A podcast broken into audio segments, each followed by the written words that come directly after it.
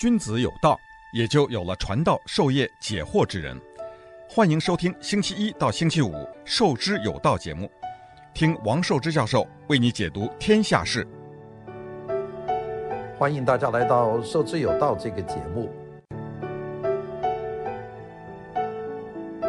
最近啊，这个洋洋沸沸的消息，大家都集中在总统大选。我呢就觉得总统大选呢，我得停一下了。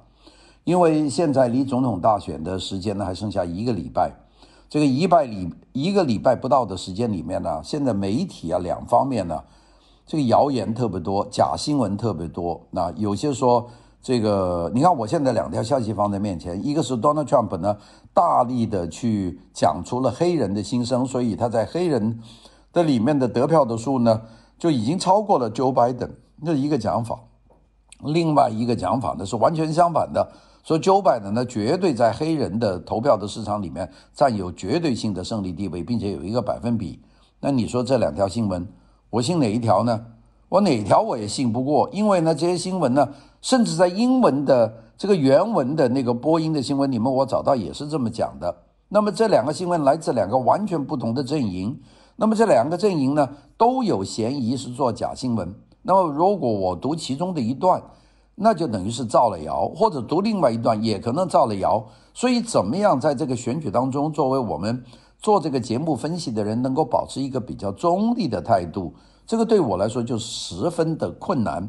所以呢，我选择呢，那就是说不到万不得已，就是说出现了这种轰惊天动地的大事情，我会专门做一集节目和大家讲的话，我呢就开始讲一点和总统选举没有关的事情。那这个没有关的事情呢，那就会扯得比较远，那就是另外的事情。那大家知道，在目前的总统选举的这个剩下这几天，那你看今天这个二十七号、二七、二八、二九这三天，就二六、二七、二八、二九这几天就快到选举了。那么再往后再拖几天，到这个十一月三号，美国总统就选了，那就一个礼拜。那但是呢，你看看在世界上呢，这几天发生了很多事啊。第一件事就是那个阿美尼亚 （Armenia） 和阿塞拜疆停火令失效，那就是两个国家已经打得死去活来了。那么阿塞拜疆说把阿尔美尼亚人住的占的他的土地要把它拿回来，最后呢死了很多人，最后达到了停火。那么停火协定呢，今天是被打破，那么又开始打仗，更多的无辜的民众就这生死啊，这是一件事。白俄罗斯的抗议已经结束了，白俄罗斯的总统稳稳当当的当上了总统，用了强强有力的这个军事镇压力量，就把抗议民众呢压下去。但这些民众呢，还是说每个礼拜还会来，那就白俄罗斯暂时平静。吉尔吉斯斯坦这个他们反对的那个总统呢，就说我不干了，我下台，你们不要闹，可不可以？那这个事情呢，也就。呃，过了一段啊，这些我们说全球的局势啊，我们看见大概是这样。哎，不过有几件事情好像看起来很小，大家得关注。这个所有的仇恨以色列的国家，这当中已经有两个跟他建交，一个是阿拉伯酋长联合酋长国，一个是迪拜。这两个国家呢，呃，跟以色列建立了外交关系。那么跟着呢，今天呢又出现了第三国，这是个大国家，是苏丹。那么这些强烈反对以色列的穆斯林国家，一个一个相继的和以色列建交，并且呢，据说还有七八个国家在准备继续讨论和以色列建交。那么以色列呢，慢慢的就解决了自己的困境，而而这些阿拉伯国家也得到了一个强有力的科技大国的一个支持，而最重要的就是美国可以完身的从中东拖出去，集中在自己的油页岩，集中在自己的军事的力量，就不要再放那么多兵在整个中东，从阿富汗到伊拉克到霍尔姆兹海峡，美国大规模的撤回来。就是美国人不想在中东再闹那么多事情了，这个事情可是一个大事，这是美国一个全面的收缩。我曾经跟大家讲过，有很多人说美国把兵全世界撤回来的就是为了对付中国，呃，我想这个有点幼稚。美国要是真是要对付中国，他需不需要把全球的兵力把它撤出来呢？美国在全球有七百多个军事基地呢，要把这七百多个都撤回来对付中国。那那不现实，所以呢，我想这个撤军是美国的一个战略的部署，就是美国不需要维持一个庞大的军费在全球分布的那么宽，美国同样能够在本土用它的新一代的武器，能够保持它的战略的优势，就不需要派军队到处去了。有问题的地方可以派出一些军队，但是不是再在全球搞军事基地，这是一个很重大的转变。我最近啊，看见有人列了一张 Donald Trump 上台做的事，有整整两页纸。而，我算了一下，他做的事是很多的。当然，有些人不认为，比方说，他曾经使美国经济达到最发展的最高度，那这个非典一过来没有了，他在这个非典上面是打负分的，那个是肯定的。但是他做成的事情也真是非常非常的多啊，包括从贸易、对华关系。等等吧，一大堆对移民的政策，这我就不说了。我在这里如果一一说 Donald Trump 做了什么事啊，又有人呢就会骂我，就说你怎么这么表扬他？他一件好事都没有做。哎，大家怎么说都好，反正我就说，有人就已经在说他做过一些什么事情啊。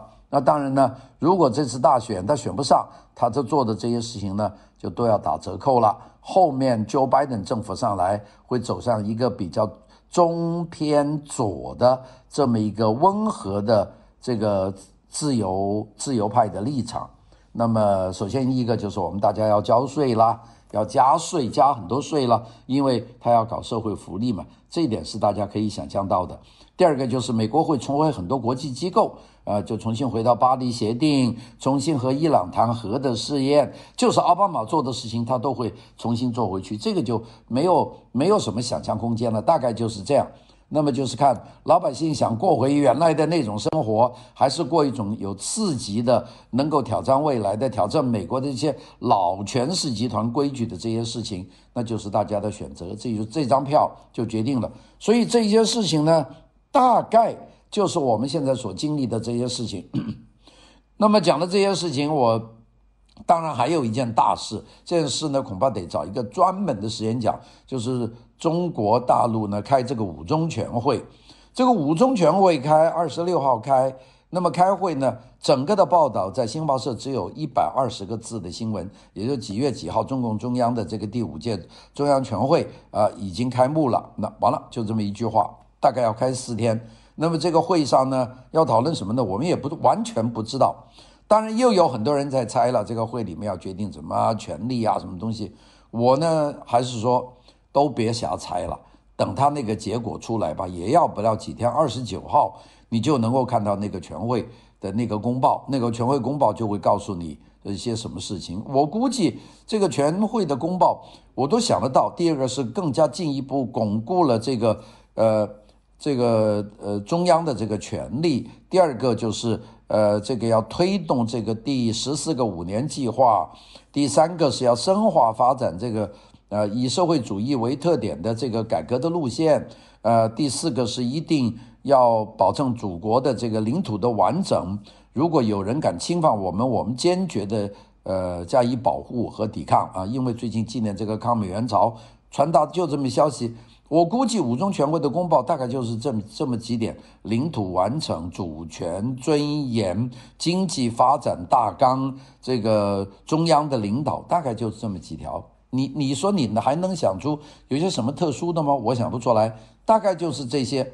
所以呢，有很多人很期待看这个成果。我呢都觉得这个成果我都知道了，大概就是这样。你到了开五中全会，那就基本上就是大家来表决嘛。呃，那还有什么争议了？好多人描写了很多内部派别的争议、权力斗争，这个我想呢都是空穴来风，这个谈不上啊。所以这个呢，我也不谈了。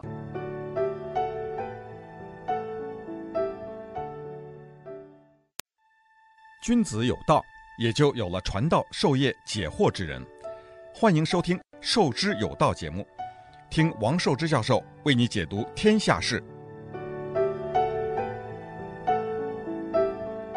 讲到这里说，大家说你这不谈那不谈，你要谈什么呢？我谈谈这个三星的这个会长啊，这个李健熙的去世了，这个这个是大事。在韩国啊，有一句话，说这一辈子有三样东西就漏不了，一件东西漏不了是交税，那每个人都要交税，你是逃不掉的。第二件事情是死亡，每个人都得死，你逃不掉。第三个是三星，你一辈子你离不开三星的东西。你看三星有多重，跟死亡一样重要。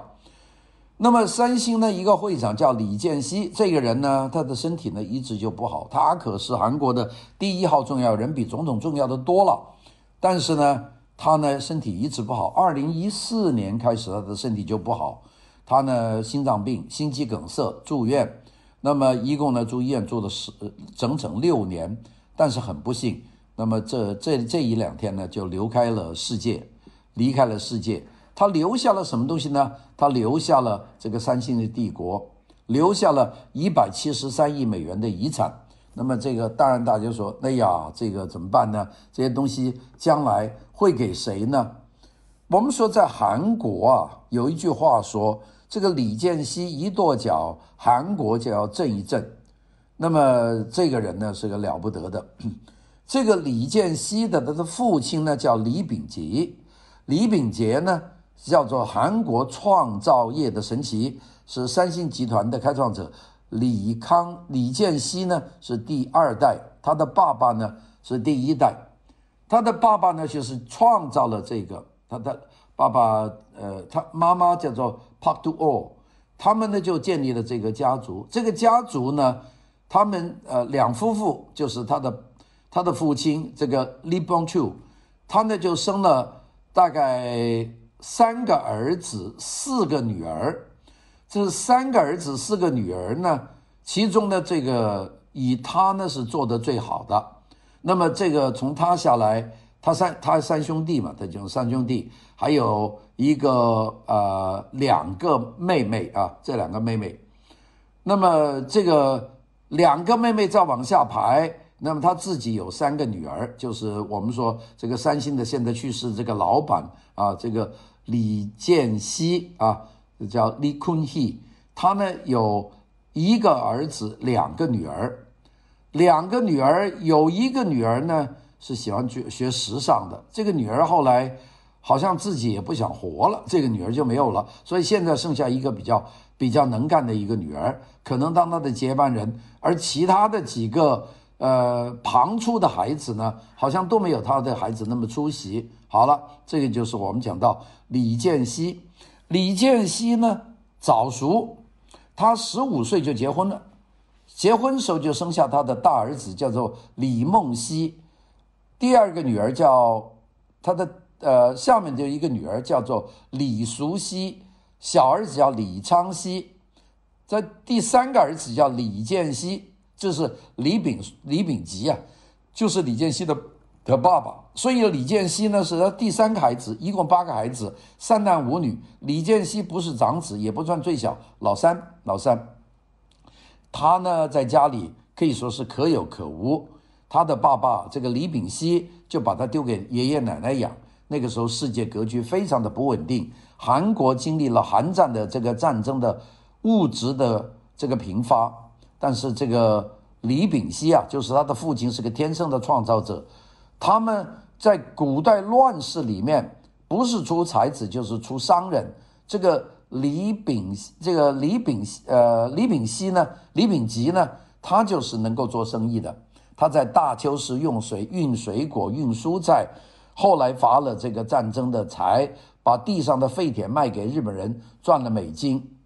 但是这个李秉吉呢，并不满意，他又用脑子把赚到手的钱进口。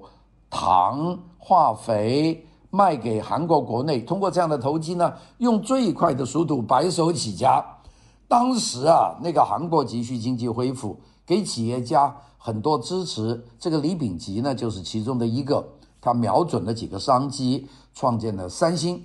三星呢，取自韩语呢，就是大多强，这就三个星嘛，是明亮、深远、光芒万丈的意思。我们看看这个李秉吉、啊。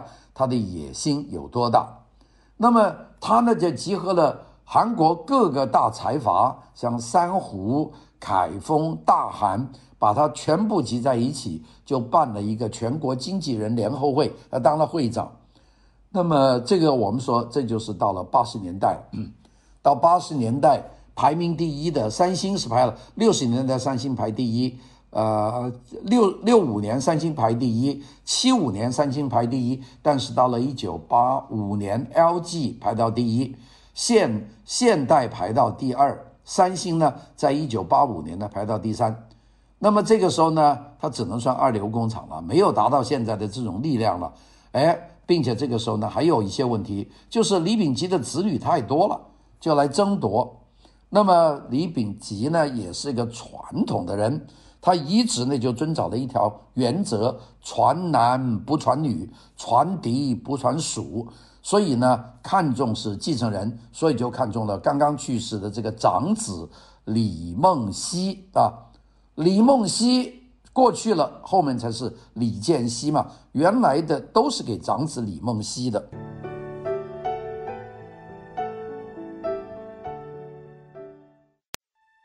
君子有道。也就有了传道授业解惑之人。欢迎收听《授之有道》节目，听王寿之教授为你解读天下事。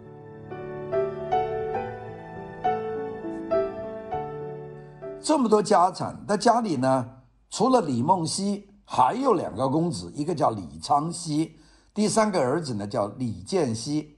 他们呢三个人呢条件都满足。但是这个李秉吉呢，还是很公平。他放出话，他说啊，我会让三个儿子的平分家业。但是不知道怎么样，李秉吉呢又亲手撕毁了承诺，不想平分，还是让大儿子李梦 李梦溪，还是让大儿子李梦溪呢，他独有。这一下呢，他的两个儿子李昌熙和李建熙呢。就太急了，就是父亲太偏心了。那么对于李昌熙，事实上李秉吉呢，把所有的财产都给了他，但是一点都不满不满意。他看哪儿哪儿不顺眼，因为这个李昌熙呢，从小偷懒，学业也不行，所以呢，最后还是说我把我这个三星的权利交给了李梦溪和李健熙，交给这个第二儿子和第三儿子。不过李秉杰。也没有打算诱导李健熙，这个李健熙一直在他的控制之下。李健熙呢，派到外国留学，回来以后呢，就把他派去当电台的播音员，每天在电台里面重复三星的这个丰功伟绩，这样呢，让他干了十年。你说这个当爹的真够狠啊！好了，干了十年，再把他上升了一个层级，变成三星物业副会长，一直就停在这里。那么真正培养是谁呢？是大儿子李梦溪。被李秉吉带在身边，重点培养就是为继承打基础。那么李梦溪上台以后呢，自己把自己搞糟了。他一上台以后就排挤这个爸爸李秉杰放在公司的亲信，结果呢，他不知道得罪了谁，三星股东联名上书要求废掉李梦溪，称他无能。这个李秉吉呀、啊，这个三星的大老板呐。他拗不过这个集体投诉，最后呢就撤了大儿子这个李梦溪的这个权利，收回李梦溪所有的管理权。一夜之间，李梦溪被打入冷宫。而在做这些事情的时候呢，这个李健熙啊，兢兢业业，他还不说话，他也不说哥哥的坏话，也不去复回那些要炒他哥哥的人的这些事情，兢兢业业做了一件事，他还做了一件大事，他呢就提议三星进入。半导体行业说前景很好，跟他爸爸说，这个爸爸李秉杰什么是半导体都不知道，拒绝了。但是李健熙是看好半导体的，他不是个半途而废的人，他又用个人的财产收购韩国半导体公司的股权，使得三星呢开始接触半导体。结果他的决定没有错，没过几年，半导体领域飞速的发展。二十年后，三星半导体的业务已经是全球第一。那么这个战绩呢，对于正处在家族斗争风口浪尖的李梦溪呢，实在是太好了。但是呢，这个也出现了妒忌啊，很多人呢就是妒忌他，说你这个不不对的啊，因为这个李健熙在那里做了事情，这个站在头上的这个大哥李梦溪。他觉得公司的业绩好了，那当然是好了，对我好了，我再出，我就当大老板，我还有半导体呢。但是呢，要把这个弟弟搞下这个弟弟呢，这个李建熙啊是始作俑者，他把半导体搞成了，我不把我这个弟弟搞下去啊，我就没没前途了。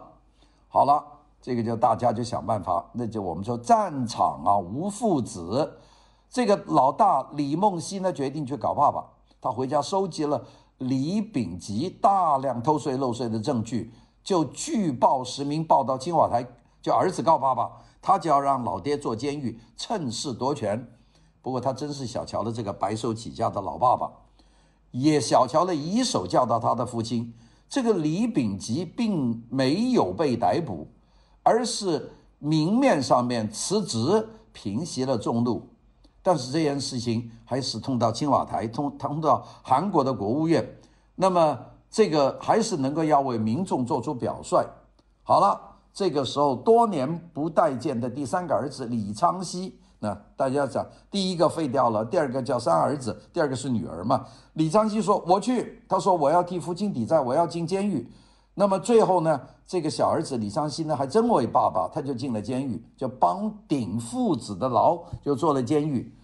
那么当然，李昌熙也不是省油的灯，他想啊，我既然我的大哥去搞我的爸爸，把我的这个爸爸搞到监狱去了，李梦溪。那这个爸爸肯定是恨他恨透了，没机会了。我是二儿子，我现在帮爸爸坐牢，坐牢有限嘛。我坐牢出来以后，父亲一定器重我，那这个三星就是我的了嘛。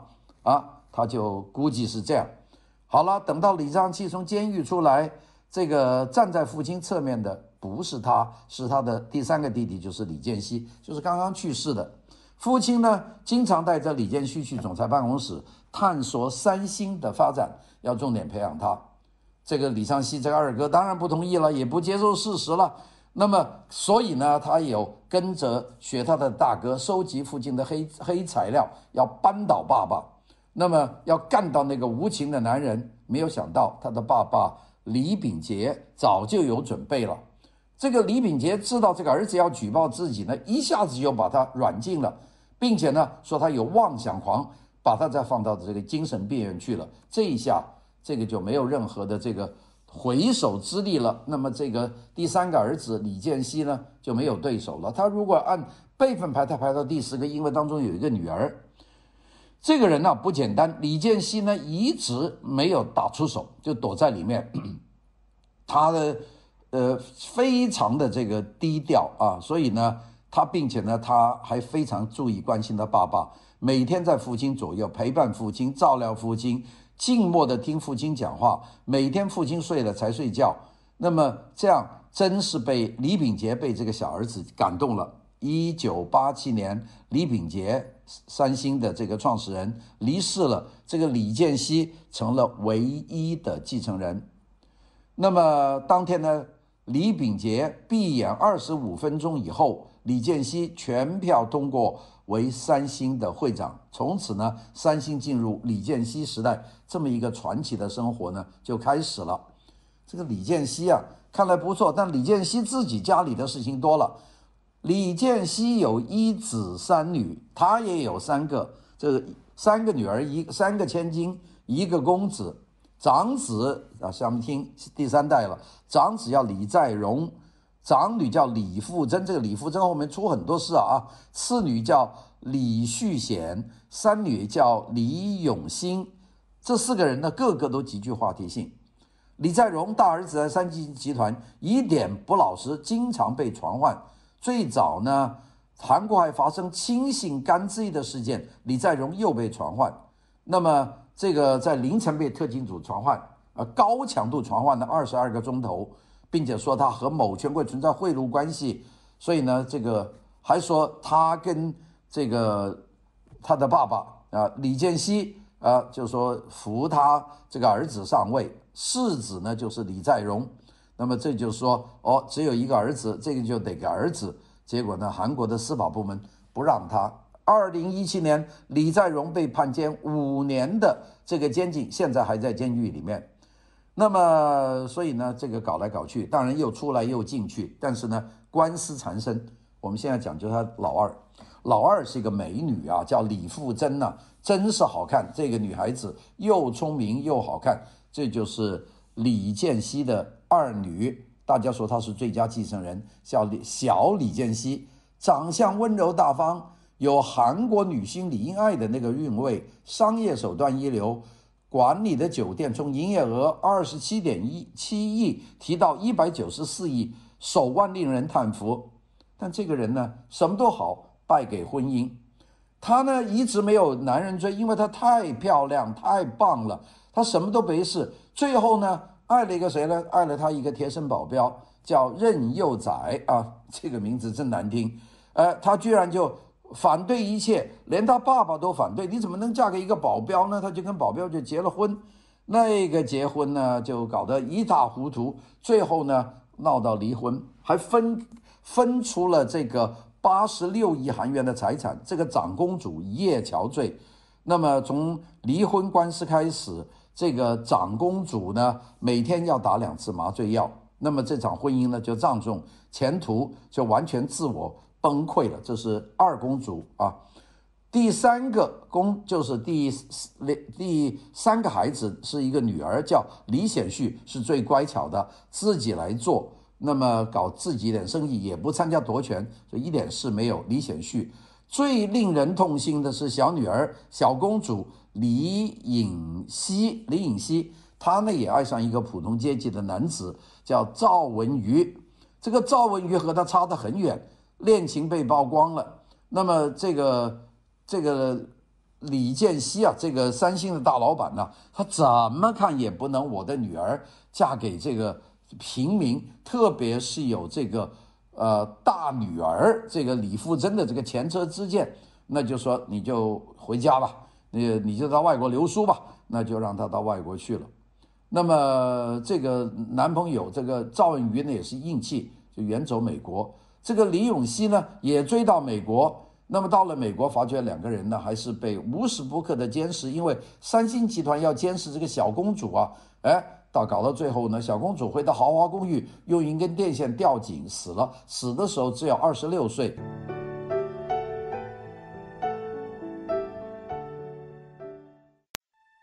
君子有道，也就有了传道授业解惑之人。欢迎收听《授之有道》节目，听王寿之教授为你解读天下事。